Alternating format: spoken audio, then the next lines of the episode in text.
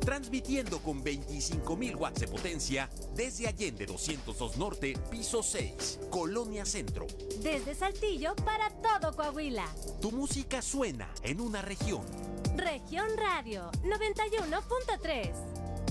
Todo Coahuila, una región. Grupo Región.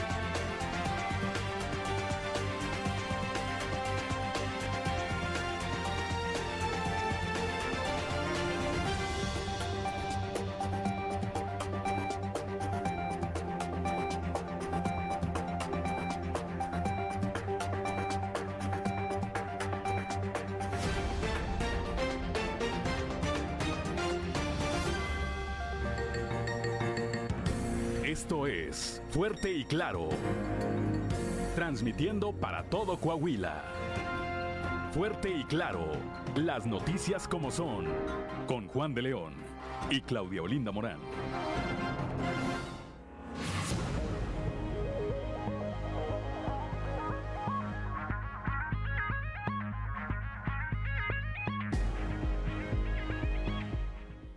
Son las 6 de la mañana, 6 de la mañana con 3 minutos de este martes 6 de diciembre del 2022. Ya estamos en Fuerte y Claro, muy buenos días, yo soy Juan de León y como todos los días, como todos los días estamos ya aquí en este espacio informativo de Grupo Región para todo el territorio del estado. Hoy, 6 de diciembre, se celebra quienes llevan por nombre Leoncia y Acela. Leoncia y Acela. Bueno, pues a, a quienes lleven alguno de estos nombres o a quienes tengan algo que celebrar el día de hoy, muchas felicidades, háganlo, por supuesto, de la mejor manera. Como todos los días también saludo, eh, reitero, a quienes nos acompañan a través de nuestras diferentes frecuencias en todo el territorio de Coahuila, así como a mi compañera Claudia Olinda Morán. Claudia, muy buenos días. Muy buenos días, muy buenos días Juan y por supuesto muy buenos días a quienes nos escuchan a través de la radio por región 91.3 Saltillo en la región sureste, por región 91.1 en la región centro carbonífera, desierto y cinco manantiales, por región 103.5 en la región laguna de Coahuila y de Durango, por región 97.9 en la región norte de Coahuila y sur de Texas y más al norte aún, por región 91.5 en región Acuña, Jiménez y del Río, Texas. Un saludo también a quienes nos siguen a través de las redes sociales por todas las páginas de Facebook de Grupo Región.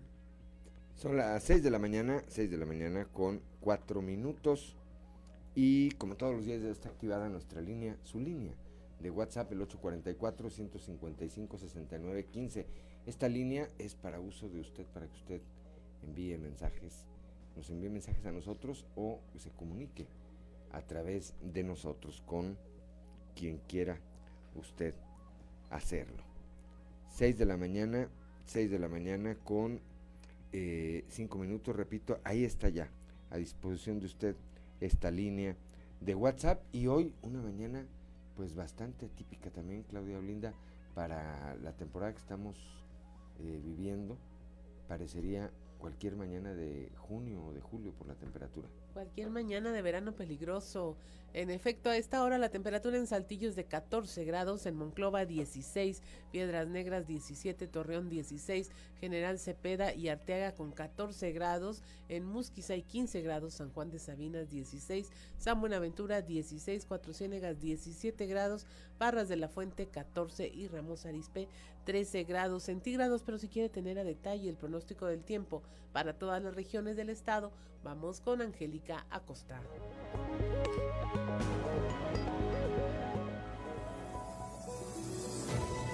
El pronóstico del tiempo con Angélica Acosta.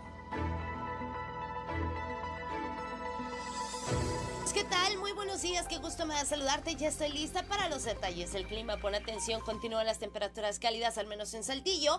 Máxima de 27 grados para el día de hoy, mínima de 14 durante el día, parcialmente soleado, rico, cálido, agradable. Por la noche un cielo totalmente claro, probabilidad de lluvia muy baja, 1%. Eso es para Saltillo. En Monclova también temperatura cálida, máxima de 31 grados, mínima de 16 durante el día, parcialmente soleado, más cálido, por supuesto.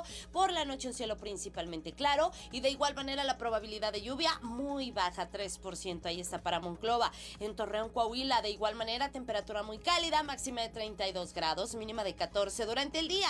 Vamos a tener periodo de nubes y sol, sin embargo se va a sentir muy cálido, va a estar muy agradable y por la noche un cielo principalmente claro. Probabilidad de precipitación 1%. Ese es ahí para Torreón. Excelente. Piedras negras durante el día. Eh, fíjate, se espera una máxima de 27 grados, mínima de 19. Principalmente nubladito, a pesar de que va a estar nubladito en Piedras Negras, se va a sentir muy cálido. Por la noche un cielo parcialmente nublado y bueno, la probabilidad de precipitación 17%. Disfruta y aprovecha tu día. En Ciudad Acuña también temperatura muy agradable, máxima de 28 grados, mínima de 18 durante el día. Vamos a tener un cielo principalmente nubladito, a pesar de eso se va a sentir muy cálido y por la noche un cielo principalmente nublado. La posibilidad de chubasco es de 25 Excelente. Tiene usted vuelta para Monterrey. Déjeme decirle que en la Sultana del Norte continúan de igual manera las temperaturas cálidas. Máxima de 30 grados para este martes, mínima de 14. Durante el día muy cálido vamos a tener periodo de nubes y sol y por la noche un cielo principalmente nubladito. La posibilidad de precipitación 25%. Que tenga usted un maravilloso martes, cuídese mucho y ahí están los detalles del clima. Nos escuchamos mañana de nueva cuenta. Buenos días.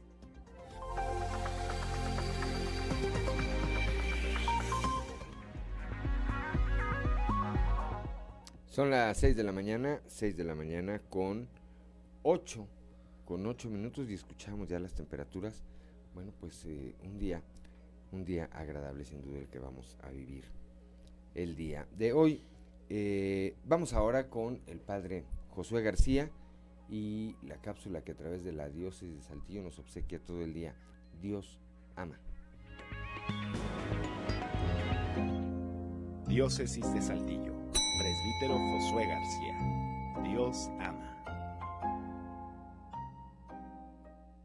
¿Por qué es necesaria la virtud de la templanza en nuestras vidas?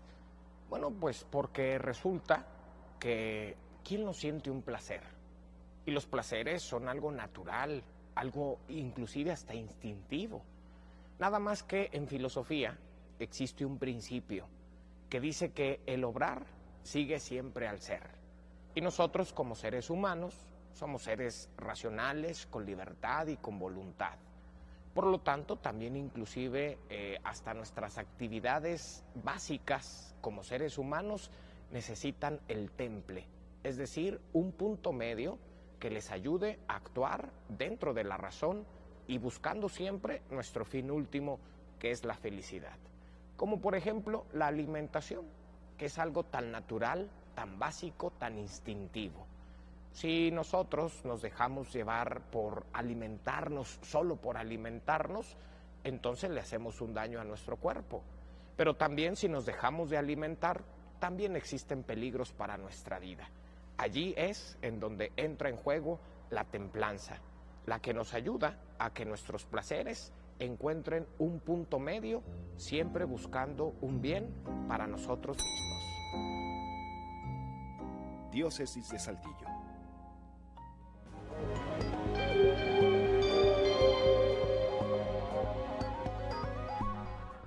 6 de la mañana con 10 minutos. Y si usted nos sigue a través de la radio, le invitamos a que vaya a nuestras redes sociales para compartirle este contenido, los tres videos más virales de Sucedió en. Esto es Sucedió en los tres videos más virales del momento. Sucedió en Nezahualcóyotl, Estado de México. Cámaras de videovigilancia pertenecientes al municipio captaron el momento en que un adulto de 76 años de edad pierde el control de su automóvil y arrolla a un motociclista y a un puesto ambulante. En las impactantes imágenes se aprecia cómo el conductor de la motocicleta resulta casi ileso, mientras que su transporte terminó en cientos de pedazos. Afortunadamente, tanto él como el dueño del puesto ambulante resultaron con heridas menores. Sucedió en Monterrey, Nuevo León. Espectadores del torneo de pádel llevado a cabo en las instalaciones del Club Sonoma se toparon con un enorme oso hurgando en la basura del lugar. En la grabación se aprecia al imponente animal buscando comida mientras que el personal del sitio se encontraba deliberando cómo manejar la situación. Sucedió en Zandon-le-Monde, Francia. A través de redes sociales fue compartido un video que muestra el momento en que la policía francesa dispara en 35 ocasiones a un tráiler que se pasó un control de seguridad en la localidad. De acuerdo con las autoridades, el conductor se encontraba bajo el influjo de drogas y su desacato ocasionó que dos personas más resultaran lesionadas en su escape. Afortunadamente, el chofer ya fue detenido.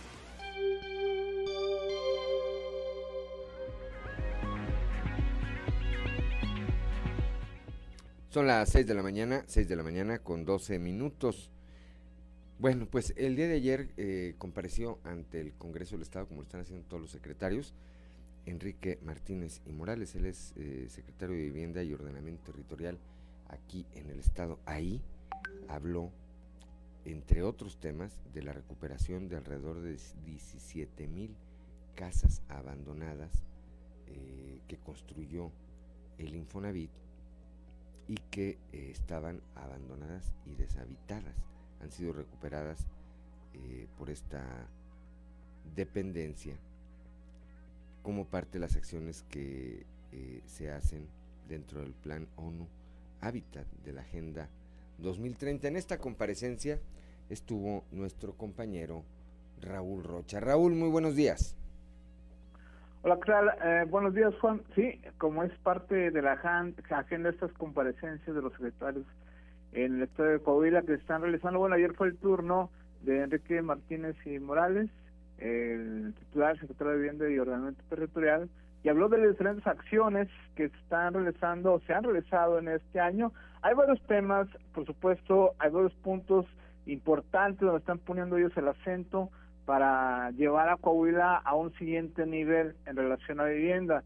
Y uno de ellos es el de Habitat, eh, ONU Habitat en Coahuila, que es una campaña donde el gobierno del Estado pretende con las diferentes secretarías de, las mismas, eh, donde el punto de, quiebre es el de vivienda y ordenamiento territorial, donde se pretende tener una infraestructura sustentable con un proyecto al 2030. Bueno, entre ellos, entre esos pasos que están dando es el de recuperar viviendas abandonadas y para esto tuvieron que firmar convenios con Infonavit y con cuatro municipios en el estado, entre ellos Saltillo, Torreón, Piedra Negra de Cuña. Derivado de esto se han recuperado 17 mil eh, eh, viviendas abandonadas eh, o, en, desuso que podrán ser y que ya están empezando a ser vendidas a, a personas. Escuchemos lo que dijo el secretario.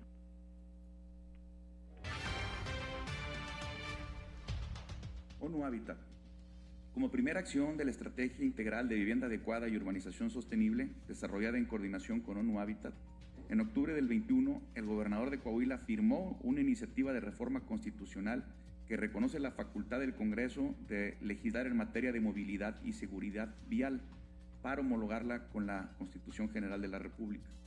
Reconocemos la voluntad de esta soberanía de haber aprobado dicha iniciativa, la cual fue publicada el 19 de agosto del presente año.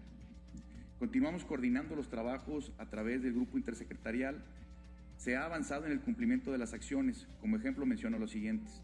la actualización de los planes directores de desarrollo urbano de Saltillo y Torreón, integrando los objetivos de desarrollo sostenible promovidos por ONU Habitat como parte de la Agenda 2030, la recuperación de vivienda abandonada, por lo cual este año se firmó un convenio con Infonavit y los municipios de Acuña, Piedras Negras, Saltillo y Torreón para la simplificación de trámites y la recuperación de aproximadamente 17 mil viviendas deshabitadas y en abandono.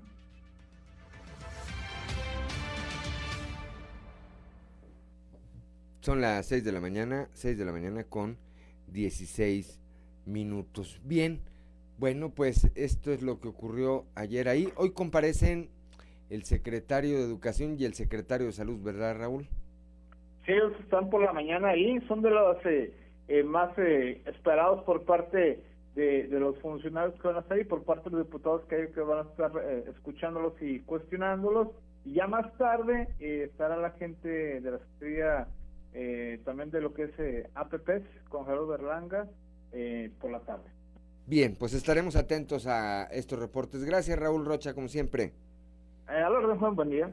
6 de la mañana, son las 6 de la mañana con 16 minutos. Y bueno, algo que está destacando, ahorita lo vamos a, retomar en nuestra columna en los pasillos, que a diferencia de lo que ha venido ocurriendo, es que ahora sí están llevando pues toda la porra, los secretarios, invitados y demás, está ocupando prácticamente todo el lobby, no nomás la mitad de él, eh, ahí en el Congreso local, en donde eh, apenas pasado el quinto informe de gobierno del gobernador Miguel Riquelme, bueno, pues se está dando, se está dando esta comparecencia de sus secretarios, de sus secretarios de gabinete.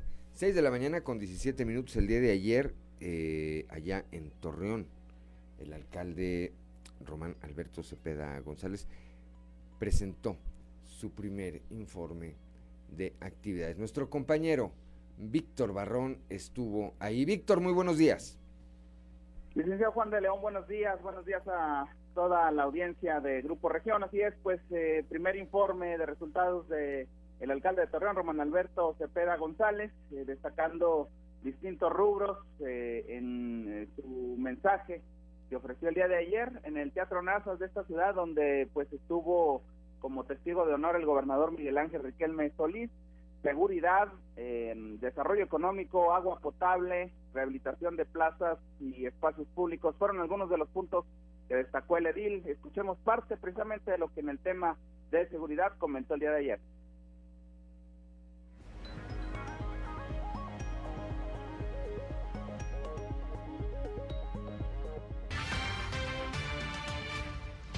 Juntos hemos emprendido este gran reto que asumimos con gran responsabilidad. Se cumple un año de retomar el rumbo y de poner orden. Hoy podemos ver con resultados que nuestro querido Torreón ya no es el mismo, que Torreón está de vuelta. Con trabajo y dedicación, todo reto se supera. Somos un gobierno abierto, eficiente y transparente. Con seguridad, todo es posible. Durante este primer año, trabajamos arduamente para mantener tu seguridad y la de tu familia. Equipamos a nuestros agentes e invertimos más de 58 millones de pesos en la adquisición de nuevos vehículos y equipo táctico. Operamos con una estrategia. Unimos esfuerzos con el gobierno del Estado, con fuerzas federales, el ejército y con los municipios vecinos. Interconectamos el Centro de Control y Comando C2 y C4. También creamos el Grupo de Reacción Laguna, con el firme objetivo de fortalecer el orden y la paz pública. 6 de la mañana, 6 de la mañana con 19 minutos. Y es que después del, de, la administración de Jorge Cermeño, bueno, pues pareciera que a Torreón, pareciera que a Torreón le hubiera llegado un tsunami. Pero bueno, ahí poco a poco, poco a poco, parece que van enderezándose las cosas. Gracias por tu reporte, Víctor Barrón. Muy buenos días. Muy buenos días, un saludo para todos. Son las 6 de la mañana, 6 de la mañana con 20 con 20 minutos antes de irnos al corte, antes de irnos al corte para quienes nos acompañan allá en eh, Acuña a través de la 91.5 ayer lamentablemente, muy lamentablemente falleció el profesor César Jerónimo Rojas Muñoz. expresidente del, del Comité Municipal del PRI allá en Acuña.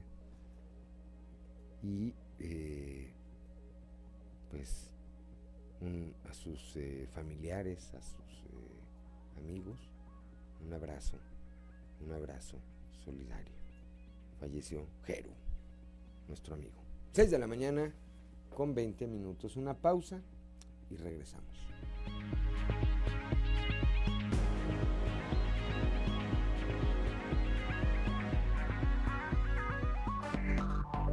Enseguida regresamos con Fuerte y Claro. 25 minutos para quienes nos acompañan a través de la frecuencia modulada. ¿Qué escuchamos, Claudelina Morán? Escuchamos Vida Loca, un tema del cantante cubano Francisco Céspedes. Esto es de 1997. 97, bueno, pues ayer apenas, haz de cuenta. Dice Ricardo López. Ayer, ¿verdad? Ya en una entrevista reciente dijo que cambió la vida loca por una vida sana, cuidado, dormir bien, alimentarse sanamente, todo eso. Ya, ya después de atole, ¿verdad? Como dicen. Muy bien, 6 de la mañana, son las 6 de la mañana con 26 minutos. Vamos rápidamente a la portada del día de hoy de nuestro periódico Capital, que en su nota principal, bueno, destaca esto de lo que ya nos hablaba nuestro compañero Raúl Roche, que lo manifestó ayer el secretario de Vivienda, ahí en el marco de su comparecencia ante el Congreso del Estado, recupera el Estado más de 17 mil viviendas del Infonavit que estaban abandonadas y deshabitadas, bueno, pues para darles otro, otro uso. Más, más adelante vamos a escuchar esta declaración de la diputada del PAN, Mayra Valdés, afirma que el subsecretario de Seguridad a nivel federal, Ricardo Mejía, es incongruente. Por, un lado, organiza marchas para, hacer, para tratar de ser candidato de Morena a la gubernatura de Coahuila, pero por otro no cumple como funcionario público para resolver, terminar con la violencia que hay en muchos estados. Vimos lo que recién ocurrió aquí en el vecino estado Zacatecas, de veras triste, tristísimo, lamentable, lamentable. Eh, la construcción de otro fuerte militar en la colindancia con Zacatecas sigue en pie y se va a comenzar próximamente. Esto lo dijo ayer el alcalde de Saltillo, el ingeniero José María Fraustro Siller. Por otra eh, parte, eh, Evaristo Lenin Pérez Rivera, dirigente de UDC, confirma que pues que sí, que están en trabajos de eh, análisis de alianza con Movimiento Ciudadano. Vamos a tratar de platicar con él más adelante, a ver si, si podemos platicar con Lenin Pérez, ese que no tiene alianza aborrecida, ¿verdad? Navidad con causa, la alegría de compartir y llevar la esperanza, un trabajo especial de nuestra compañera Jessica Rosales. Como cada año, las organizaciones de la sociedad, de la sociedad civil impulsan proyectos e, e invitan a la población a sumar a sus campañas de donar regalos, ropa y elaborar cenas navideñas para las familias de escasos recursos que no tienen la posibilidad de celebrar estas fiestas decembrinas. En el ejido Agua Nueva, el día de ayer, el alcalde José María Fraustro hizo entrega de apoyos económicos a productores del campo saltillense como parte del programa de incentivos a la producción agrícola, en los que se invierten, se invierten perdón, 6.7 millones de pesos. Ayer en Torreón el gobernador Miguel Riquelme reconoció el trabajo de Román Alberto Cepeda al frente de la administración municipal de Torreón, esto en el marco del primer informe de actividades del alcalde. Eh, retomando un poco este reportaje de eh, nuestra compañera eh, Jessica Rosales, pues decirle, si tiene la oportunidad, súmese, intégrese a alguna de estas causas. El día de ayer, mi mujer y yo tuvimos la oportunidad de estar en el asilo del buen samaritano junto con un grupo de amigos que año con año, año con año, la administración de este asilo nos da la oportunidad pues de eh, convivir durante algunas horas con los abuelitos, las abuelitas que ahí se encuentran. Y es indescriptible, Claudia Auditorio, el eh, sentimiento que les genera este tipo de actividades y que están esperando pues prácticamente un año porque además coincide con las actividades que muchas otras organizaciones eh, y, de manera particular, eh, personas llevan estas épocas, son de solidaridad, son de pues aportar un poco, aportar un poco a la alegría, al esparcimiento de estos grupos. Si tiene oportunidad, repito, hágalo. 6 de la mañana con 30 minutos vamos a nuestra columna en los pasillos.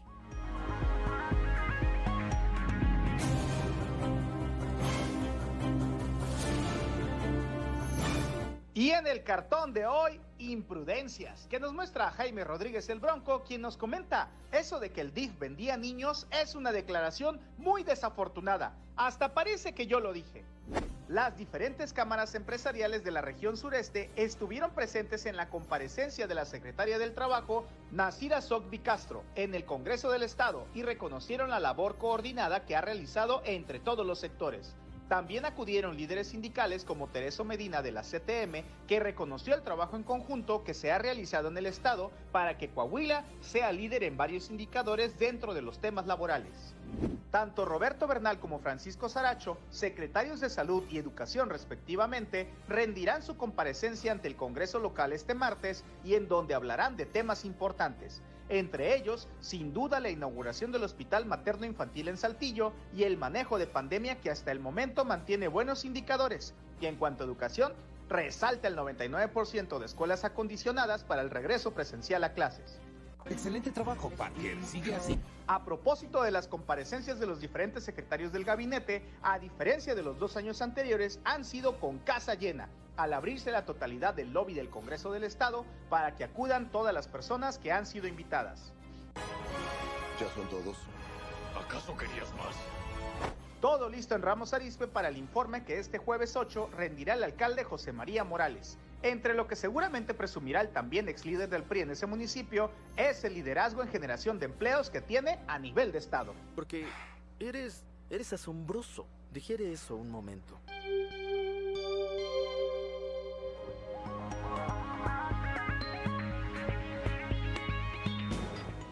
Son las 6 de la mañana, 6 de la mañana con 32 minutos. La diputada local por el PAN, eh, Mayra Valdés, afirmó que el subsecretario Ricardo Mejía es incongruente. Eh, por un lado organiza marchas para tratar de ser candidato a la gubernatura, pero por otro, pues eh, vemos los índices de violencia que hay en el país y ejemplos muy cercanos, lamentablemente, a Coahuila, como es el caso de Zacatecas.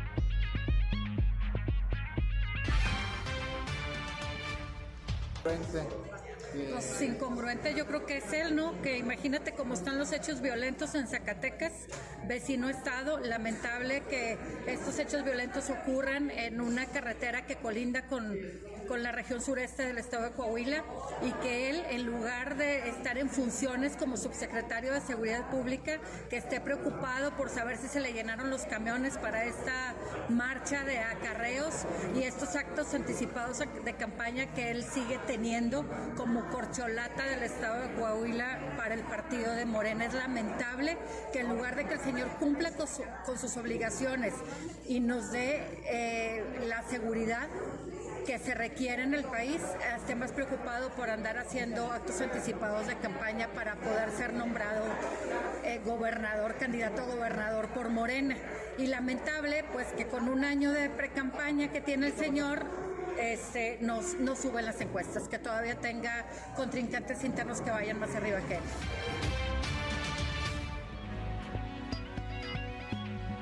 Son las 6 de la mañana, 6 de la mañana con 34 minutos. Una disculpa, me, me, me, me, brinqué el guion. Vamos primero, debimos ir primero a un resumen de la información nacional. Claudio Linda Morán.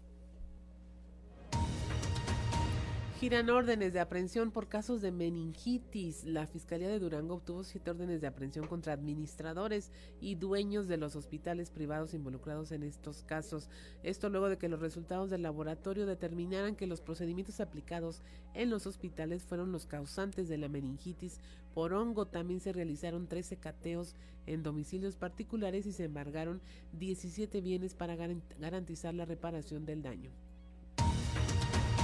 Asesinan a nueve personas en Guerrero. Nueve personas fueron asesinadas a balazos, un hombre herido, tres detenidos y tres armas de fuego aseguradas. Fue el saldo que dejaron hechos de violencia en el puerto de Acapulco. Tras una riña se reportó un enfrentamiento a balazos en el bar Santanas dejando como saldo cuatro hombres muertos y dos heridos por arma de fuego, uno de los cuales murió más tarde. Después, hombres armados ultimaron a balazos a tres hombres en locales de venta de pollos y finalmente reportaron un hombre muerto al interior de un vehículo a un costado de la carretera escénica.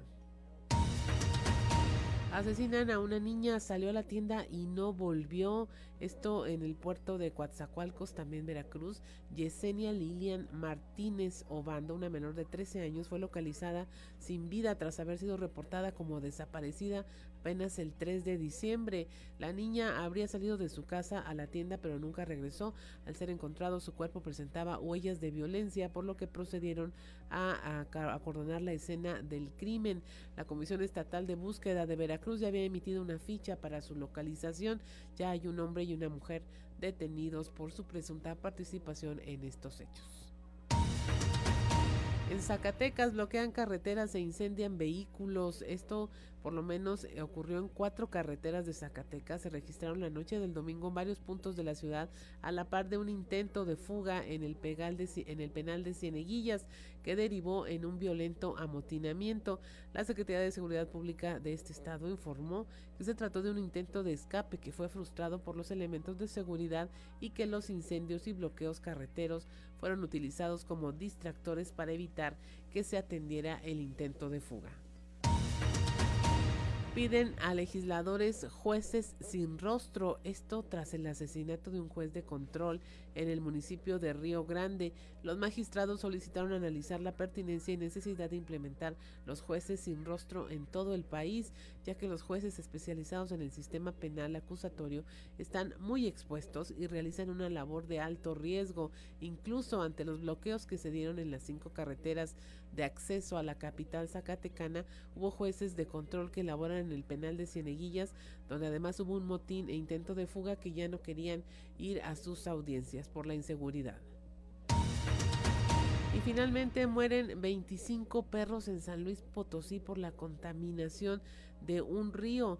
25 perros criollos, dos gatos, un zorro y un coyote fueron encontrados sin vida en San José de Buenavista. Organizaciones denunciaron la presunta contaminación de este río. La Fiscalía de San Luis Potosí inició una carpeta de investigación por este presunto envenenamiento masivo de perros y el fin de semana el grupo de rescatistas Amigos de Corazón denunció a través de redes sociales este hallazgo ya de varios animales sin vida.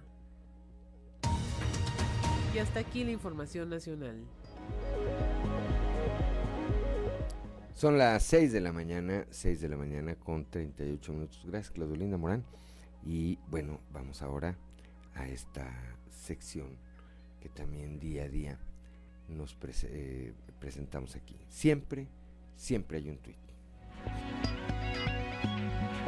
La vida da muchas vueltas y los políticos son expertos en tropezar con declaraciones que ellos hicieron en el pasado. Y es que el día de ayer, Samuel García, a la salida de una reunión de su partido en la Ciudad de México, dejó entrever sus aspiraciones presidenciales para 2024 según sus palabras, Movimiento Ciudadano tiene muchos y muy buenos candidatos y que se apunta como uno de ellos. Obviamente, las críticas no se dejaron esperar, y es que hay que recordar que él fue el personaje principal en las denuncias a Jaime Rodríguez Calderón por intentar chapulinear y buscar la presidencia en 2018. Incluso, un año antes de eso, citó un tuit del ex gobernador de Nuevo León afirmando que el chapulineo es inmoral.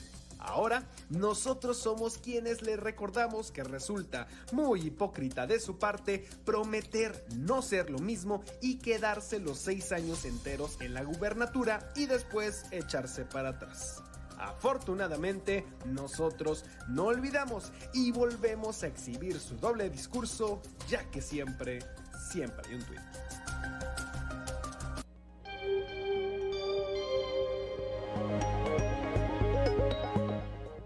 Ya son las 6 de la mañana, 6 de la mañana con 40 minutos. Somos Claudolina Morán y Juan de León y estamos aquí en Fuerte y Claro. Una pausa, pausa y regresamos. 6 de la mañana con 45 minutos. Si usted nos sigue a través de la radio, escuchó a Francisco Céspedes, este cantante cubano, con Pensando en ti, un éxito que seguramente ustedes recuerdan en voz de otros intérpretes como, como Luis Miguel, por ejemplo. Esta vez se lo presentamos en voz de Francisco Céspedes. Y vamos a la información. Sigue en pie la construcción de otro cuartel militar en los límites con Zacatecas. Esto lo uh, anticipó el alcalde José María Fraustro Siller, quien dice que eh, comenzará próximamente esta edificación.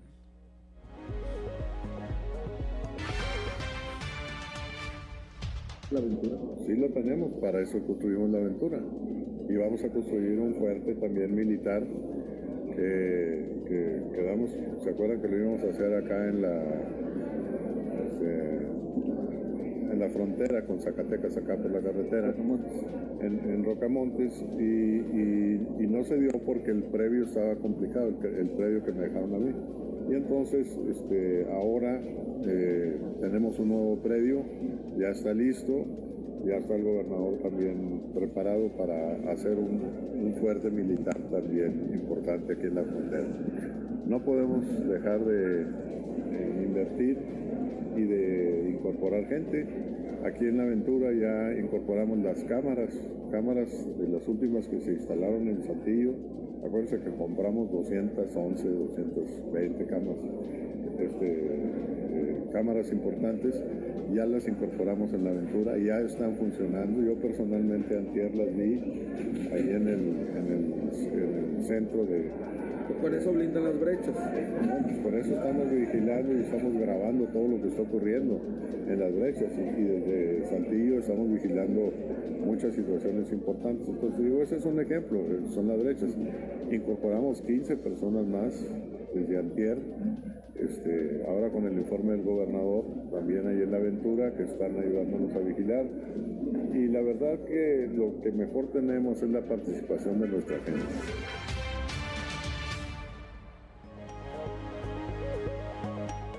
6 de la mañana con 48 minutos. El Consejo de Participación Ciudadana del Sistema Estatal Anticorrupción se reunió con la presidencia del Instituto Electoral de Coahuila y la vocalía ejecutiva del Instituto Nacional Electoral para firmar un convenio de colaboración que le permita al sistema poder participar en la vigilancia del proceso electoral del próximo año. Esto lo señaló la presidenta del Consejo de Participación Ciudadana, Jafia Pacheco Valtierra. Por ahí tenemos en pláticas con el presidente, aún estamos en términos de ver en cómo se va a gestionar este convenio con el Instituto eh, eh, Coahuilense, con el Instituto Electoral de Coahuila, para un momento dado, si está por ahí contemplada la figura de observadores, está contempladas capacitaciones y giras a partir del año que entra de febrero en los municipios. Sí tenemos agenda, agenda llena de trabajo, pero lo más importante es que estemos enfocados en qué resultados vamos a gestar como sistema anticorrupción.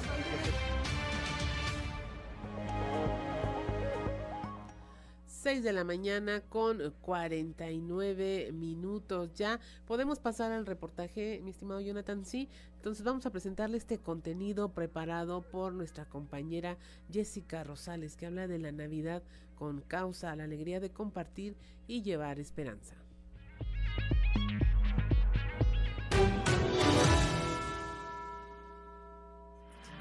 La Navidad no solo representa una fecha para recibir regalos, es la oportunidad de compartir con el prójimo y llevar esperanza a las familias de escasos recursos que no tienen la posibilidad de celebrar esta época. Con ello, el ser humano puede obtener importantes beneficios, reconfortando su espíritu e impulsando sus valores, además los de la infancia al llevar el ejemplo a su familia. Así lo destacan representantes de diversas asociaciones civiles, quienes a través del programa Sexto Día invitaron a la ciudadanía a sumarse a estas causas. Edgar García, integrante de la Asociación Civil Causa Esencial MX, señala que donar trae un beneficio doble, no solo para quien recibe, sino para quien está dispuesto a compartir. En este año en particular Eh, la colecta se va a realizar el sábado 10 de diciembre y dura todo el día, desde la mañana, 7, 8, 9, 9 de la mañana, hasta que anochece, eh, atardece o oscurece. Estamos ahí todos los voluntarios. En esta ocasión va a ser en la Plaza del Congreso. En este año particularmente, eh, lamentablemente, perdimos a una de nuestras fundadoras, que se llama Rosa Bone. Es justamente la hermana de nuestro coordinador, de David Bone. Eh, y este año hacemos la colecta en memoria de, ella. Eh, para platicarles una anécdota, ella siempre estuvo insistiendo en que las hacemos playeras año con año. Entonces cada año decía, oye, vamos, ¿de qué color van a ser las playeras? Nos decía Rosa, de color rosa. Nadie quería de color rosa. Paradójicamente este año van a ser de color rosa. Entonces toda la campaña va a estar va a estar dedicada en memoria de Rosa y seguramente así, estamos muy seguros de que nos va a ir mucho mejor que años anteriores, este, gracias a la ayuda de Rosa. Ludivina Torres y Guadalupe Bustos integrantes de la comunidad Vermont Spey consideran que es la oportunidad de llevar un mensaje de esperanza a las familias que están pasando por momentos difíciles y que requieren del apoyo de otros, por lo que invitan a los ciudadanos a sumarse al Pollotón. La campaña que tenemos nosotros es el Pollotón. El Pollotón ya tiene pues 12 años de estar entre la comunidad, de estar promoviendo este, este evento y empezó hace dos semanas. Eh, ¿En qué consiste? Consiste en recabar entre la comunidad, entre las personas que asisten pues a, la comunidad a misa, se les reparte un bote para que ellos entre sus amigos, sus vecinos, en su colonia, hasta en colegios que nos apoyan, recaben lo que es lo correspondiente al pago de una cena. Una cena es de 220 pesos. ¿Qué incluye esta cena? Esta cena te incluye un pollo, eh, un litro de espagueti, un litro de puré, de papa, un litro de leche, una barra de chocolate, incluye también tortillas este, y un bote de refresco. Bueno, lo que pasa es que los padres tienen diferentes centros de apoyo en las diferentes colonias a las que acudimos casi todos los sábados en donde se da catecismo, por ejemplo, en la Gloria, en Omega, en el Mirador, y se ven todas las necesidades que hay durante el año. Entonces ellos este, iniciaron con, con este pollotón para o sea, terminar el cierre de, todo el año ya trabajado con las, en las comunidades. Y aparte también tienen grupos este, de jóvenes becados que estudian y, este, y ahorita ya se han recibido de licenciados, ingenieros, maestros entonces ven los hermanos las necesidades y apoyan directamente a, todas estas familias. El hermano Philip Guadalupe, también de la congregación Vermont Spey, destaca que son familias que a pesar de vivir una situación difícil, tienen un buen corazón. No solamente se queda en este año, nosotros pues acompañamos a estas colonias durante todo el año. La diócesis nos las ha confiado desde hace más de 15 años, estas colonias que, que acompañamos en ellas tenemos pues, programas de becados, son colonias en situaciones difíciles, de droga, de falta de, de ética, de valores, de falta de una educación. Pero también pues descubrimos en estas familias que hay un corazón bueno. A pesar de todo lo, malo que podemos ver, todo lo exterior, eh, podemos descubrir un corazón bueno en cada una de estas personas, de estas familias, de los adultos, jóvenes, niños con todo eh, lo que trabajamos. Y, más que nada, Pollotón para nosotros, más que una actividad altruista, tiene un sentido todavía un poquito más profundo. Nosotros lo manejamos desde el área de, de, la fe, ¿no? Entonces para nosotros tiene algo más que altruista, no es algo meramente altruista como podemos verlo. Nosotros buscamos realmente llevar el verdadero mensaje de lo que es la Navidad con Pollotón. Pollotón, eh, la finalidad de Pollotón pues es descubrir que la Navidad no consta de regalos, no consta de, de cosas materiales, sino de algo más profundo. Reportó para Grupo Región Jessica Rosales.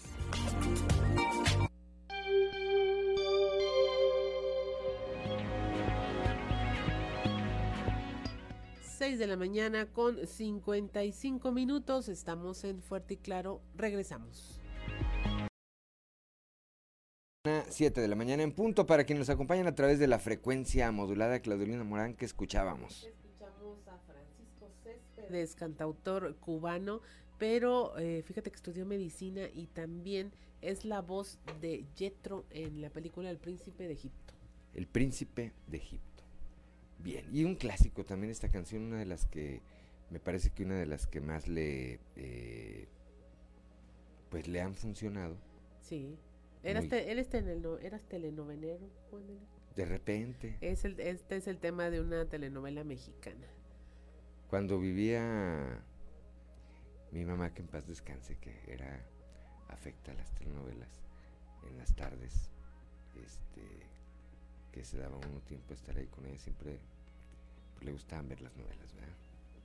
Este, ahí, ahí me ponía yo a ver con ellas. Y, recuerdo nomás que no recuerdo exactamente de qué novela era. La casa en la playa. La casa en la playa. Muy bien, no sé si, no, no, me acuerdo si fue de las que alcancé a ver con ella. ¿De cuál sí me acuerdo?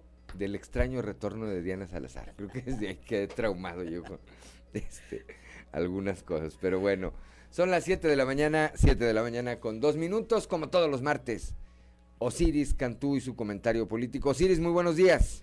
Estimado Juan, muy buenos días. Con gusto te saludo a ti y al apreciable auditorio de, Grupo Región. Gracias, Osiris. ¿Qué tenemos esta semana?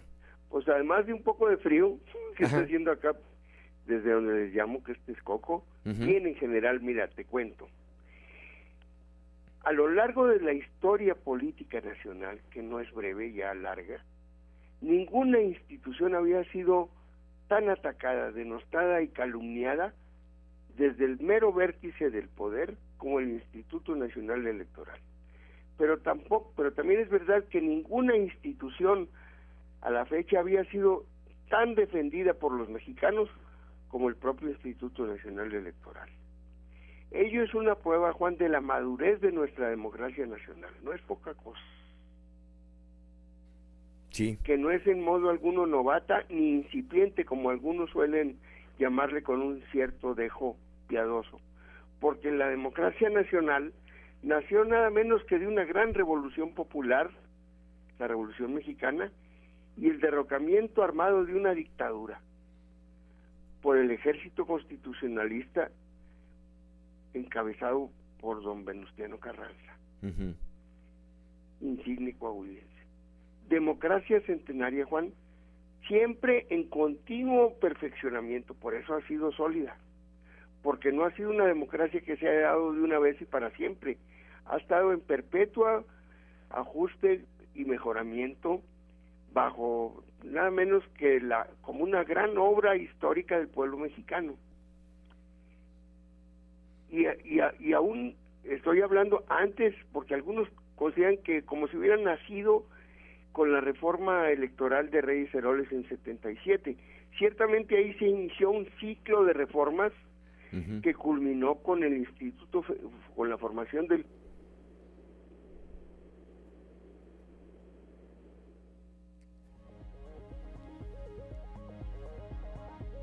Siete, son las 7 de la mañana con cuatro minutos. Tuvimos una pequeña falla aquí con la comunicación con Osiris Cantú. La vamos a retomar, la vamos a retomar en un momento más. Ya está, ya está Osiris Cantú en la línea. Nos comentabas, Osiris. Sí, entonces decía yo que que ninguna institución había sido tan atacada desde el poder, pero también ninguna había sido tan defendida por los mexicanos como el Instituto Nacional Electoral. Y que ello es un reflejo de la madurez de la democracia mexicana. Totalmente, totalmente de acuerdo. decisiva para todo el pueblo de México y bueno, esto ahora es de una vitalidad enorme en dirección a la elección local de Coahuila del año próximo. De, que es que es, Muy importante que llegue en estado de salud y bien cuidada. Y por eso es tan importante esta batalla nacional, que no es política de partido, es una es una defensa de la democracia. Y por eso convergen ahí incluso los contrarios, los distintos, los diferentes bueno, con una sola excepción que es la de Morena, hay que decirlo, que ha estado más bien en el campo de, de los adversarios al Instituto Electoral. No han sabido apreciar una institución sin la cual no hubieran ganado las elecciones. Las federales y las locales que han ganado, bajo la organización nada menos que del INE. Pero las demás fuerzas políticas que tienen más que ver con la creación de esas instituciones, desde luego que lo hacemos, ¿verdad? Claro. Entonces yo digo que es una prueba de una que tenemos una democracia madura, madura, apta, eh, muy muy preparada y acondicionada para enfrentar los retos que tiene nuestro país en el futuro próximo inmediato. Porque han garantizado esa democracia, decía yo, la estabilidad política de México como ningún otro país en América Latina. Desde antes de que hubiera INE México ya tenía 70 años de estabilidad política sin golpes de Estado, sin azonadas militares, como las que sufrieron muchos países hermanos en América Latina. México fue excepción en ese en ese escenario de, de, golpes, de golpes y de alteraciones al orden democrático. Por eso es tan, es tan importante justipreciarla, valorarla y defenderla. Y creo yo que en el informe reciente, el, el, quinto informe del señor gobernador Riquelme, él dio una muestra de altura democrática al refrendar su vocación por el respeto a la pluralidad que asiste en Coahuila. Así lo manifestó abiertamente, no tengo ahora las palabras exactas, pero él hizo ahí un reconocimiento a la pluralidad eh, frente al Congreso del Estado. Pues hay que hay que saberle reconocer ese elemento que es herencia de una historia de un Estado, pues que es el símbolo del federalismo que lo ha sido y que lo va a seguir siendo. Este es mi comentario para ti y a tu amable auditorio esta mañana, mi querido Juan. Como siempre, como siempre, muchas gracias. Con afecto, gracias. Osiris Cantú, un saludo allá hasta Texcoco, Estado México. Siete de la mañana, siete de la mañana con ocho minutos, Claudio Linda Morán. Continuamos con la información. Para la Organización de las Naciones Unidas, uno de los principales problemas en el combate a la corrupción es que este es un fenómeno generalizado y normalizado por los mexicanos. Esto lo señaló Luz María Guzmán Lozano, titular del programa de prevención y lucha contra la corrupción de la Oficina de la ONU. Precisamente el problema de la corrupción es que está muy normalizada. Todo el mundo lo hace, que tiene, necesito que salga rápido mi trámite, pues doy un, un, soborno, o sea, está, es algo que hasta lo comentamos sin hacer mucha alusión que es algo negativo. Entonces, eh, el trabajo que estamos haciendo justamente es que no esté normalizado. Y entre más se conozca también qué es la corrupción, por qué afecta, cuáles son los delitos que, que, que, que, se pueden perseguir de corrupción, porque luego las personas ni siquiera saben que están, eh, pueden cometer un, hecho de corrupción y puede constituir un delito. Todas estas eh, difusión eh, la, estamos trabajando eh, con las instituciones locales, públicas, privadas y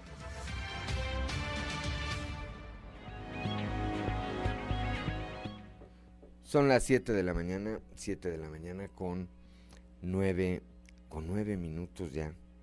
Estamos eh, aquí en Fuerte y Claro. Platicamos eh, hace unos momentos al inicio de este espacio y lo retomo ahorita por este comentario que hace Osiris Cantú, el tema de la elección del próximo año, que si bien los tiempos oficiales pues no han iniciado, los partidos pues están haciendo ya eh, sus eh, quehaceres rumbo a esta elección, repito, del 2023.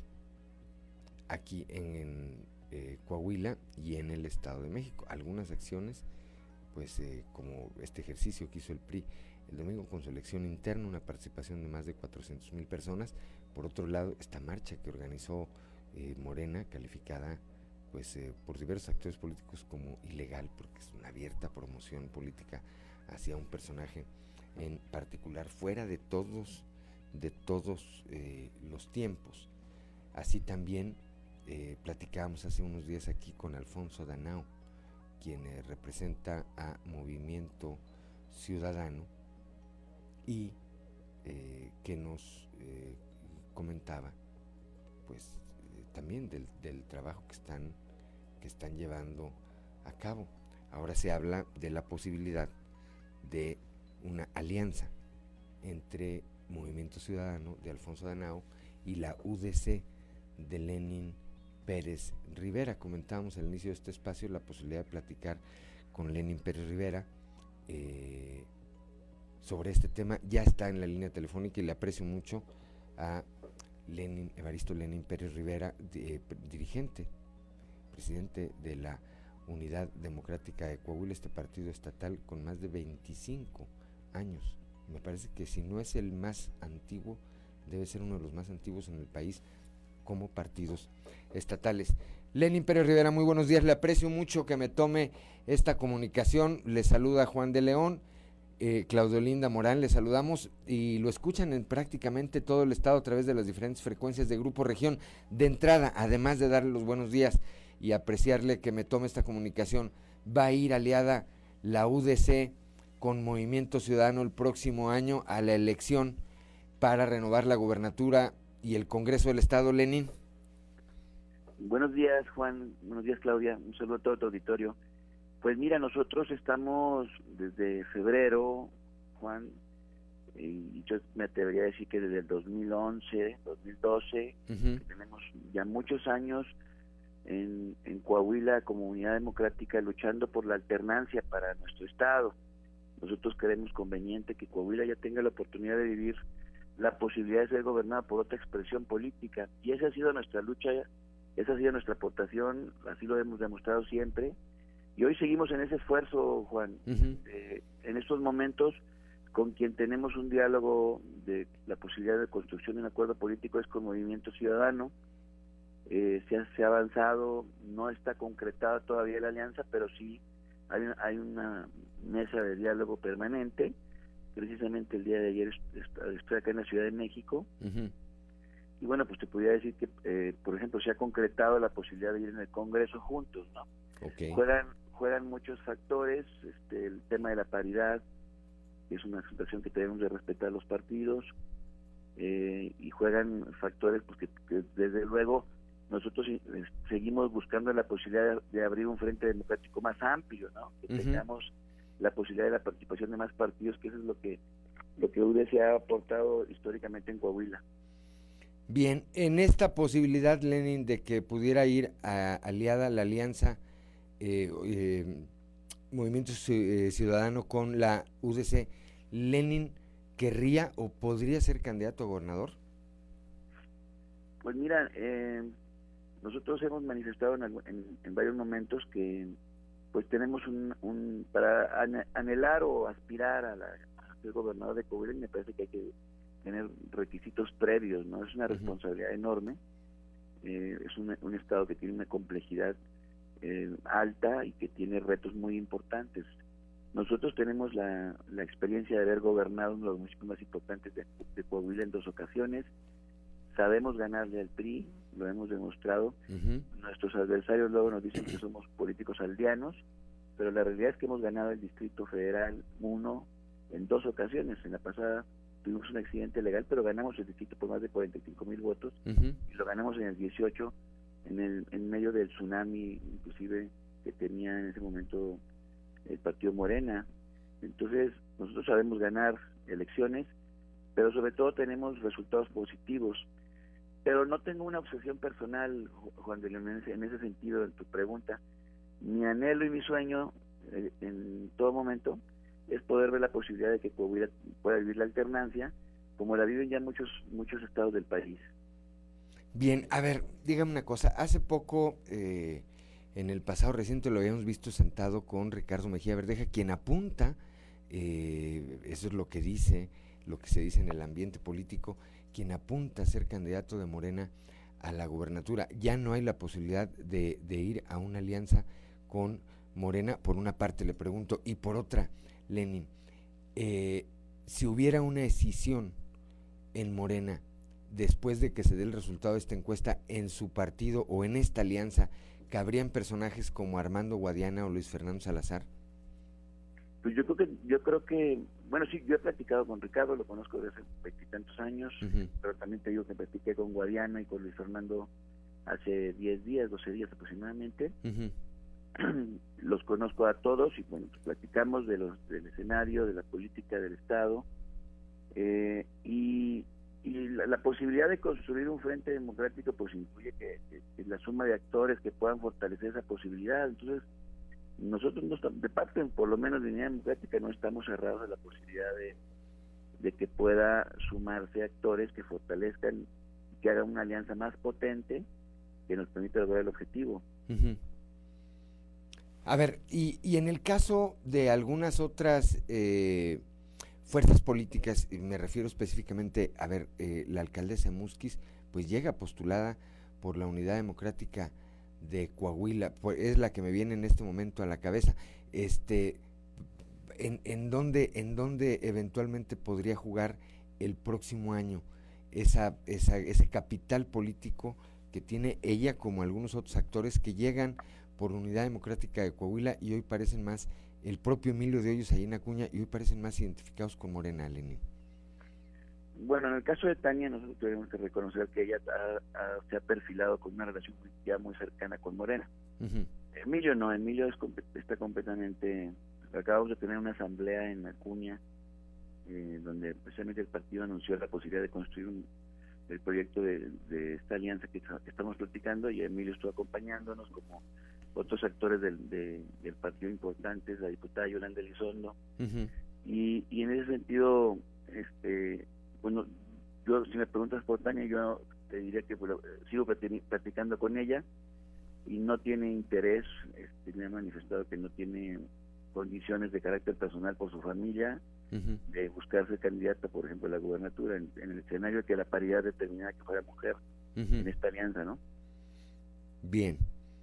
Por otra parte, Lenin, yo sé que usted no es adivino, ni mucho menos, pero sí es político de mucho tiempo. En su experiencia, el resultado de la elección, y, sé que, tampoco es de su partido, pero como político se lo pregunto, en su experiencia, eh, estamos a unos días de que Morena dé a conocer los resultados de su encuesta. La lógica le diría que, podría, eh, si se llevaron a cabo las encuestas como se deberían haber llevado a cabo, como se deben llevar a cabo, ¿quién tendría que ser el elegido? Pues lo que conocemos todos, porque es, público, ahí entre los tres personajes, pues hay uno que ha sido candidato a gobernador, que ha sido candidato a senador, que ha sido candidato a alcalde de Saltillo, y que tiene un posicionamiento más, más integral y de mayor conocimiento, que es Armando Guadiana. Eso sea, se lo sabemos sin encuestas, que es, es así. Eh, a mí me parece que si Morena en determinado momento verdaderamente piensa disputar la gubernatura, pues tendría que ir con el candidato que estuviera en las mejores condiciones, que eso es que ese es el que, nosotros consideramos, por lo que, lo que tú me preguntas, sí.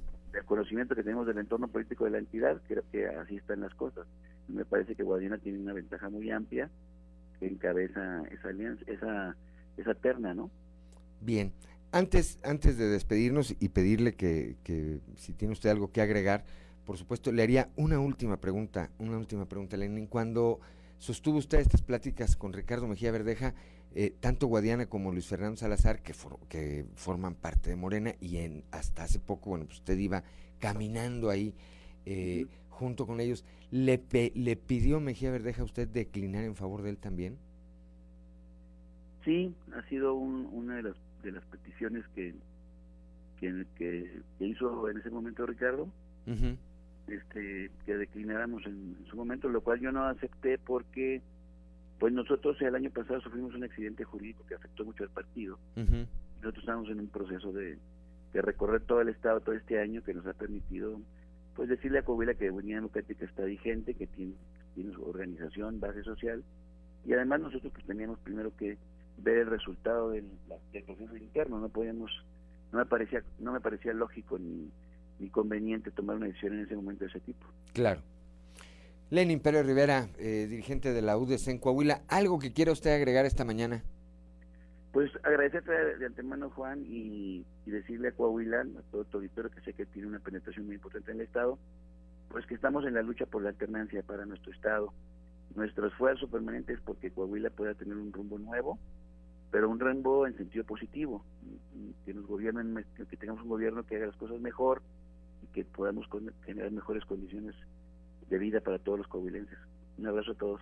Bien, pues si usted me lo permite, vamos a seguir platicando más adelante, más adelante eh, en lo subsecuente, eh, continuar esta comunicación, primero para saber si finalmente se da esta alianza y después ya inmersos en el proceso, pues eh, si algo me queda en claro es que Lenin Pérez Rivera será protagonista del proceso electoral 2023 en Coahuila. Gracias por tomarnos esta comunicación, Lenin.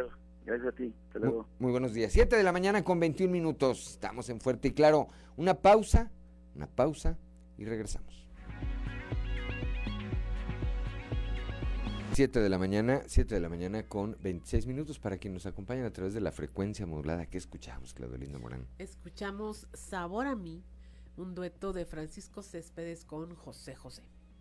José José. Ya te oía yo aquí cante y cante. Sí, es que uno escucha a José José y le dan ganas de cantar y da sed, ¿verdad? De, la, mala, dicen. De la mala, dicen. Muy bien.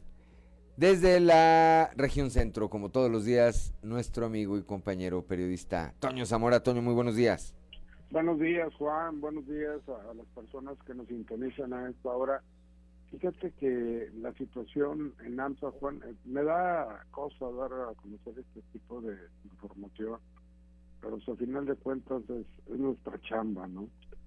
Pero la situación en Altos Hornos de México cada vez se torna más lamentable, eh, con muchos problemas.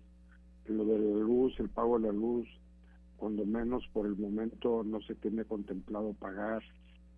Eso sí, eh, tendrán caliente, mantendrán caliente el alto horno número 5, eh, nada más, este, porque así tiene que ser, no por otra cosa, no porque vayan a producir acero, sí van a producir acero líquido, que es diferente al flanchón, pero pero bueno, este, eso es nada más para mantener el alto horno caliente. Es más, Juan, comentarte que que ayer hubo una junta eh, de los, entre los directivos de, la empresa acerera eh, y, cierto que entre se acordó iniciar o iniciar una plática con la Comisión Federal de Electricidad para ver si les eh, brinda la posibilidad de que se vaya pagando o se vaya abonando el pago eh, y pues yo creo que por lo visto ese fue por lo que les cortaron la energía eléctrica, no por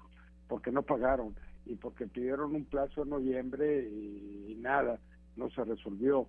Eh, también se habla de que para ese día eh, o para de esos entre estos 15 días que siguen termine la negociación con un presunto comprador eh, de la empresa y que todavía no se le identifica, lo cual nosotros lo vemos muy en chino porque la situación de la empresa es, es muy lamentable. Eh, existe mucha inquietud entre los trabajadores, Juan, entre, entre las familias de los trabajadores, están con la incertidumbre de qué es lo que va a suceder.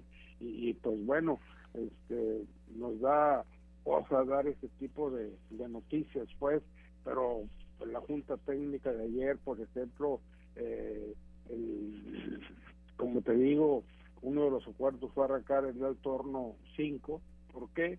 Pues porque lo van a tener caliente, como lo decía hace hace un momento, ¿no? Entonces, ese es el lo que estamos pasando acá en Moclova, lo que están pasando los trabajadores, y estamos hablando aproximadamente de un poco más de 10 mil personas que dependen de Altos Hornos de México y sus filiales, Juan.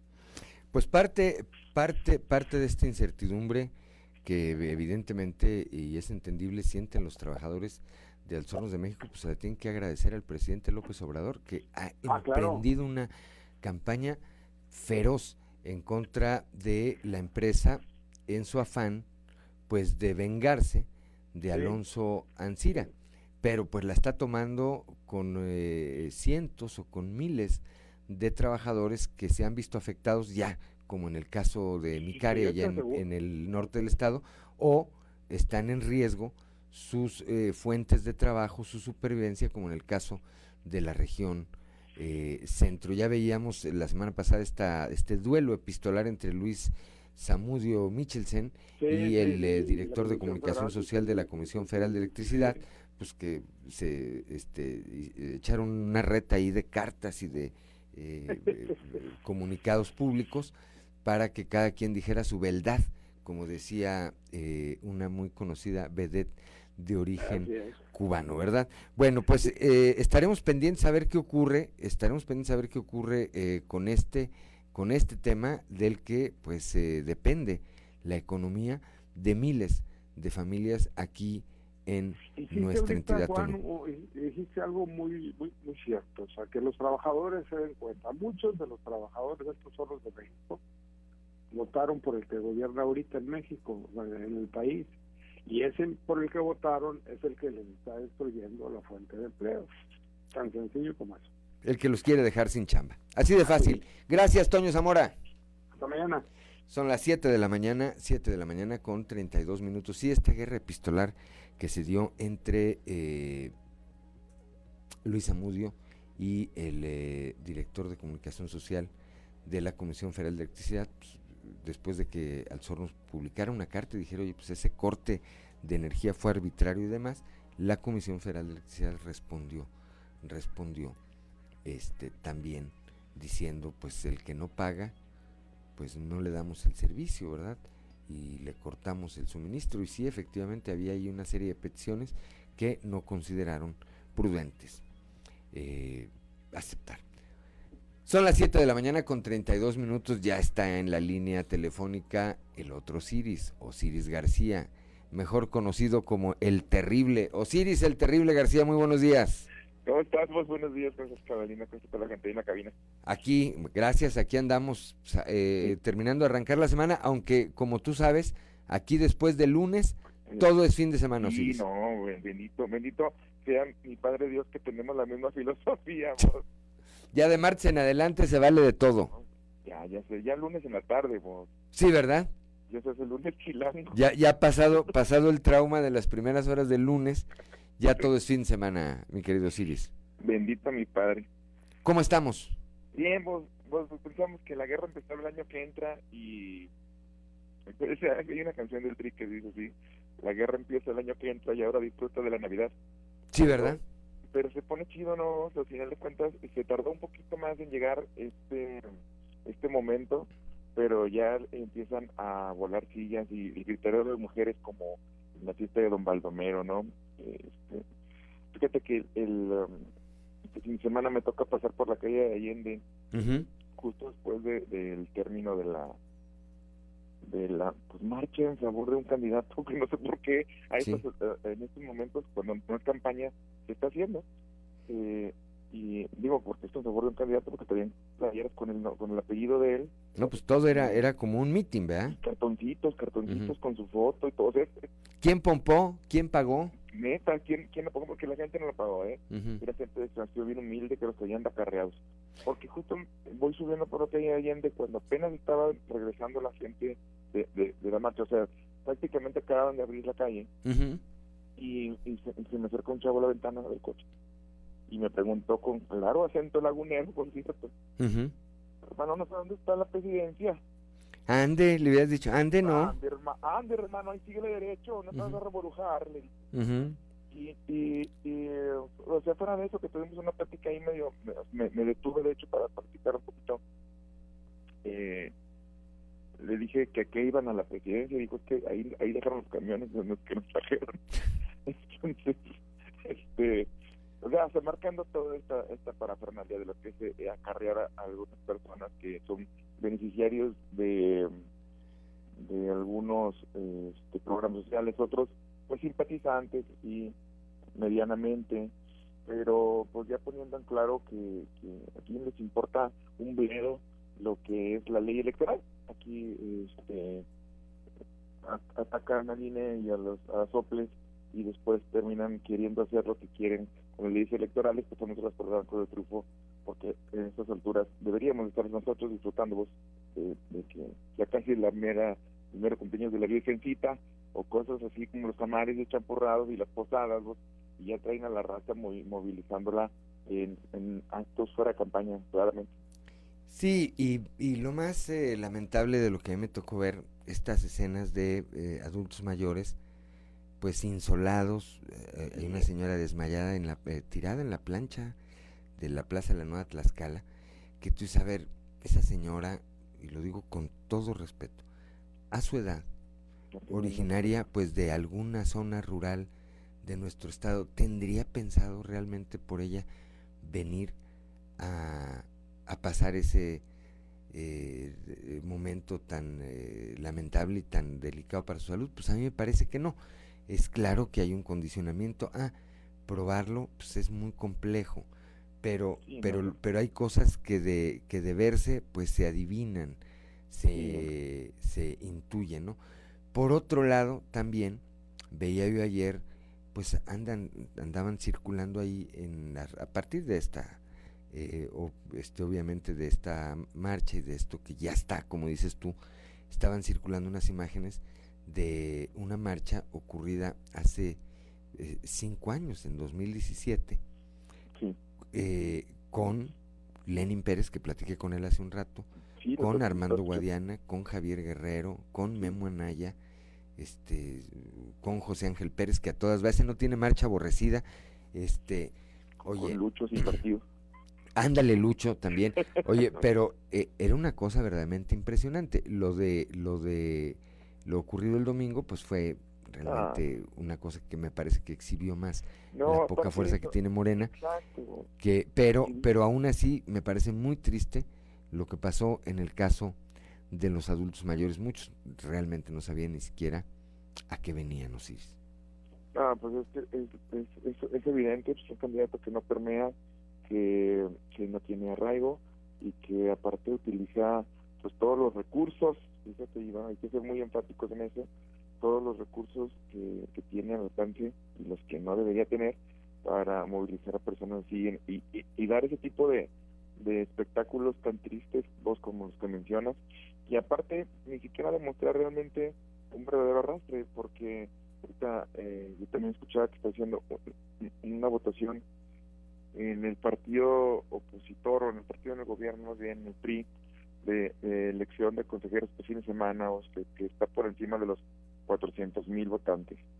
Sí, una movilización impresionante. Híjole vos, híjole vos, ahí sí hay un claro reflejo de que hay una estructura que está bien firme y eh, porque estamos hablando que en la última elección el PRI está sacando eh, arriba de 500 mil, 514, 520 mil votos eh, y esto es solamente una elección interna, no es una elección, no es una, no es una campaña, sí. es una elección dentro del partido que no tiene esta proyección del tamaño de una elección eh, gubernamental que es la que sigue en nuestro estado con la elección también del, Congreso, y eso obviamente moviliza también pues, votos eh, muy, muy en corto. Eh, y bueno, si ves esas comparaciones y lo que dan ganas es, primero decirle, no traigas a la gente haciendo estos ridículos, eh, no expongas a las personas, no hagas actos fuera de campaña, no utilices recursos que no deberías estar utilizando ahorita y sobre todo no hagas el oso movilizando a, tan poquitas personas frente a una estructura tan tan grande. o sea, te exhibes, realmente no no es algo que digas, mira, es de presumir de lo que está haciendo eh, el candidato eh, referido al presidente, sino que lo contrario está diciendo, híjole, dan ganas de abrazarlo y decirle, compa, este, sí deberías pensarlo mejor, porque ahorita escuchaba también a Lenin diciendo, pues sí, también a mí me pidieron que, que, que le en favor de mi hija, lo que le preguntaba algo. Sí. Y, pues la, respuesta es Nicky, ¿verdad? La respuesta es Nelson. Este, eh, por esta vez no se va a poder, dijo. Esta vez. Hoy no, pero mañana sí le dijo. Híjole, qué pena. Te voy a quedar mal, te, va a quedar mal en esta lista. No, hombre, carnal, te voy a andar quedando bien mal por, por lo pronto, ¿no?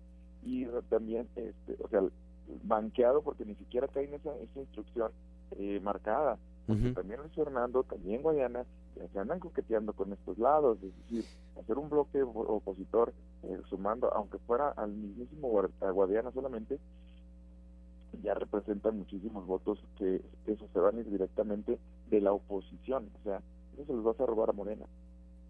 No, pues están ahí. ahí. Ahí ahí se va conformando el tema. A ver, para despedirnos, Osiris, le preguntaba yo, ¿escuchabas a Lenin Pérez Rivera su pronóstico del resultado en su experiencia como político? Le aclaré, yo sé que usted no es mago ni adivino, pero en su experiencia como político, ¿quién piensa que debería ganar la encuesta? Él decía, la encuesta de Morena, él decía que Guadiana. ¿Cuál es tu pronóstico, eh, mi querido Osiris? No, pues Guadiana, pero como por, por cuatro a nadie vino.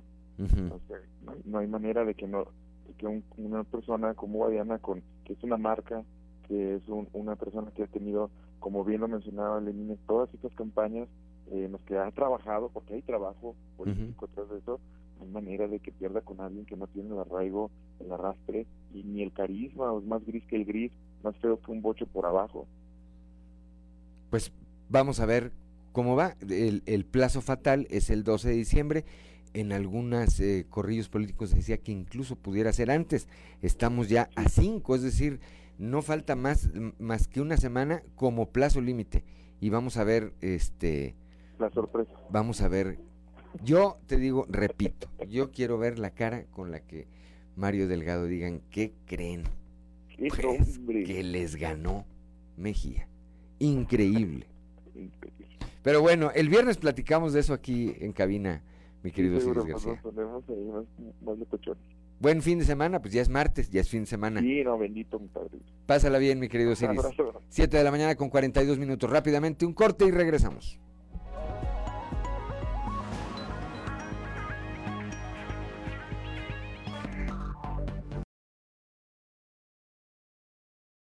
Para que nos acompañen a través de la frecuencia modulada que escuchamos, Claudio Linda Morán. Escuchamos a Francisco Céspedes con Señora, que estábamos viendo aquí que también era, era tema de telenovela. De la telenovela del mismo nombre, Señora. Pero no me acuerdo quién salía. Protagonizaba esa. De TV Azteca. Bueno, pues eh, ahorita la, ahorita la buscamos. Ahorita la buscamos. Un día como hoy, pero de 1873 falleció en la Ciudad de México el poeta saltillense Manuel Acuña Narro. Ese que pues se suicidó por Rosario, ¿verdad? ¿Pero se suicidó allá? ¿Allá en México o, aquí? O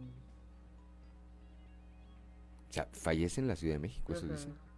El poeta saltillense Manuel Acuña Narro. Allá se suicidó.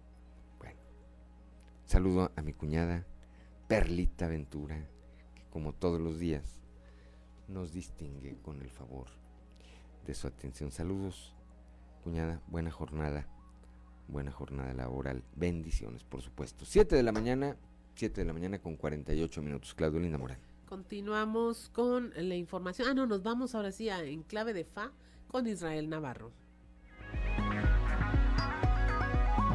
En Clave de Fa con Israel Navarro. China ha sido uno de los países con mayor éxito en la contención del COVID-19. De los 1.412 millones de chinos, solamente se han registrado 1.7 millones de contagios, es decir, el 0.1% de la población y menos de 5.300 muertes, una cifra muy baja para el tamaño poblacional de China. Pero ¿cómo el gobierno chino ha logrado controlar la pandemia en su territorio? Simple, a través de la política COVID-0. Esta política tiene restricciones sumamente duras como el realizar pruebas casi diariamente para poder ingresar a oficinas, supermercados y otros lugares públicos, aislar por largos periodos de tiempo a quien resulte contagiado y a su familia aunque no tengan síntomas, el cierre de comercios, barrios y escuelas por semanas. Y los turistas no se salvan porque cada vez que una persona entra al país debe permanecer aislado en un hotel por cinco días antes de poder salir a la calle pero sobre todo el confinamiento de ciudades enteras al momento de detectar el más pequeño brote. Esto evidentemente no tiene nada contenta a la población, pero en China eso de tener que ser un gobierno con alta aprobación y los derechos humanos son cosa de otro planeta, simplemente no existen. Esto ha ocasionado que entre los jóvenes de 20 a 30 años crezca un sentimiento de impotencia y desesperación porque están viendo pasar su juventud en confinamiento y sin poder socializar. Y si a eso le agregamos que el gobierno chino ha impuesto restricciones a los videojuegos, la música, la publicación de libros y otras formas de entretenimiento, pues el gobierno ha encontrado una ollita de presión que está reventando en las calles. Algo que no se veía desde 1989 cuando el ejército chino reprimió la protesta de los estudiantes en la plaza de Tiananmen. Estas manifestaciones públicas son un verdadero acto de valentía porque el aparato de inteligencia y la policía son bastante eficientes y se están jugando la vida o la libertad los manifestantes. El movilizador original fue pedir que el gobierno aminore las restricciones del COVID-0, pero ahora se ha extendido a pedir la dimisión del presidente Xi Jinping, lo cual es una afrenta grave al Estado y un delito que implica cárcel. Para colmo de males, la economía china ha dado algunas señales de estancamiento, lo cual aumenta la desaprobación hacia la actual administración y es un combustible que puede acelerar las protestas. Una vez más se demuestra que las revoluciones no las hacen las redes sociales, sino el poder de la conversación y la capacidad de organización de la gente en torno a una causa. Y una vez más, los jóvenes ponen el ejemplo de que pueden poner en jaque hasta el gobierno más autoritario. Al perder el miedo, se vienen cosas interesantes para las futuras generaciones chinas y nuevos retos para su gobierno. Yo soy Israel Navarro, les recuerdo mi Twitter, arroba Navarro Israel. Nos escuchamos. A la próxima.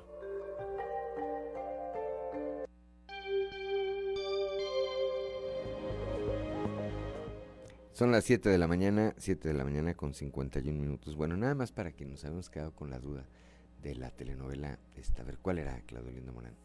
Efecto Señora por TV Azteca. Eh, sustituyó a cuando se terminó Mirada de Mujer. Mirada de Mujer. Ajá, y era con Julieta Egurrola, Fernando Shanguerotti, Ailín Mújica y Javier Gómez. Ándale. Pero yo no me acuerdo de la telenovela en sí, nada más de la canción. Yo me acuerdo de la, de la canción y, y le lejanamente, lejanamente de la telenovela también. Son las 7 de la mañana con 51 minutos. ¿Tenemos deportes? Vamos entonces al mundo de los deportes con Noé Santoyo. Resumen Estadio con Noé Santoyo.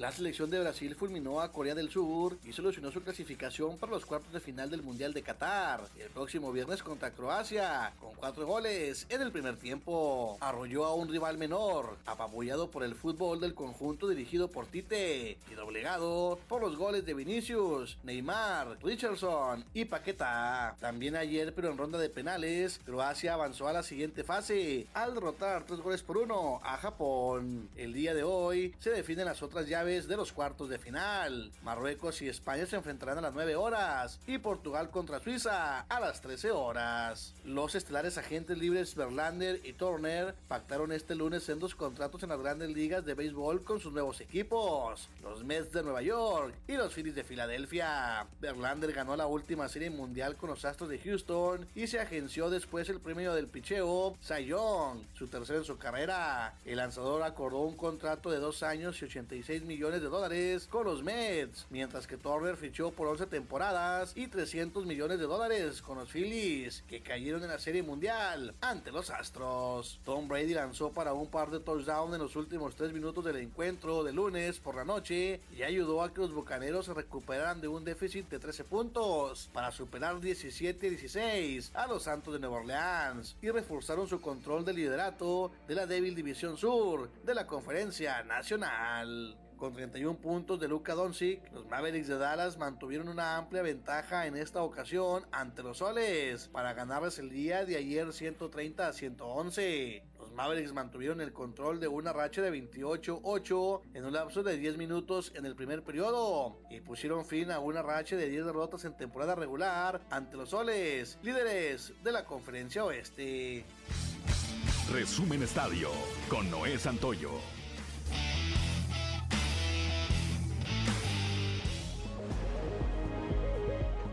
Son las 7, son las 7 de la mañana con 54 minutos. Aquí fuera del aire, en lo que está el mundo de los deportes, Claudio Morán y yo estábamos en una guerra de telenovelas. Así es. Recordando, eh, pues esas, eh, bueno, ya decíamos Mirada de Mujer, Señora, El extraño retorno de Diana Salazar. El maleficio. El maleficio con Ernesto Alonso, ¿verdad? Que actuó, él era, él era productor eh, tradicionalmente, ¿verdad? Y en esa actuó. Bueno, que era actor también, pero pues era el señor telenovela. Había un cuadro al que se le movían los ojos. Ese, ese, ese, ese cuadro era. Ese cuadro era. Vamos a ver si la otra semana retomamos ahí poquito a poquito, porque esto es parte, hay mucha parte del auditorio, una gran parte del auditorio que pues seguramente comparte con nosotros esos recuerdos. Hay otra época, hablábamos ayer de eso, de todos los millennials, toda esta nueva generación, pues que no saben ni lo que era un cassette, mucho menos un CD, olvídate. Pues, hablas de esas telenovelas, te van a decir, no, pues eso fue en la prehistoria, hermano, por favor. Pero, pero sí hay una parte del auditorio que seguramente comparte con nosotros recuerdos como este. Vamos a preparar algo Además también vemos streaming, hemos recomendado buenas series y películas. Ahorita Merlina es la onda. Merlina es la onda. Sí. Muy bien, bueno, pues ahí está el comercial de Claudio Linda Morán, vea Merlina. Nos vamos esta mañana, esta mañana de martes 5 de diciembre, increíble, ya se fue. Se fue el año. ¿Seis? 6 de diciembre. 6 de diciembre. Seis, yo estaba con cinco todavía, fíjense. Es que no me resigno. No, no me resigno a que sea. Pero a ver, aquí el guion que dice, a ver. El guion que dice. Seis, por supuesto. Seis, martes 6 de diciembre, sí. Mea culpa entonces. Me quedé en el noticiero de ayer. No me resisto a que pasen los días. Se fue el año y como dicen, oye, pues ya terminó el año, ni entré al gimnasio, ni hice no sé qué. Este, todos los propósitos. Pero bueno, vaya preparando sus propósitos de Año Nuevo, todos aquellos que no vamos a cumplir, ¿verdad?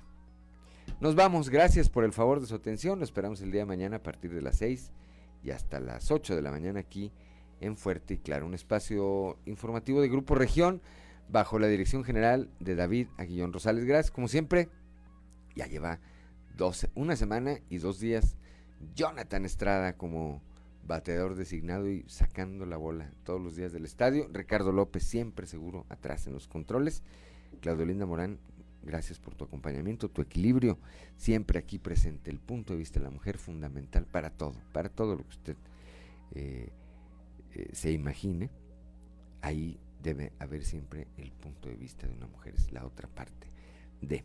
Ociel Reyes y Cristian Rodríguez, Cristian Rodríguez y Ociel Reyes, que hacen posible la transmisión de este espacio a través de las redes sociales, pero sobre todo gracias a usted que está detrás de su aparato de radio, de alguna aplicación, de eh, alguna conexión por internet. Gracias por su atención en el Facebook, en las redes sociales. Yo soy Juan de León, le deseo que tenga usted el mejor, pero de verdad el mejor de los días.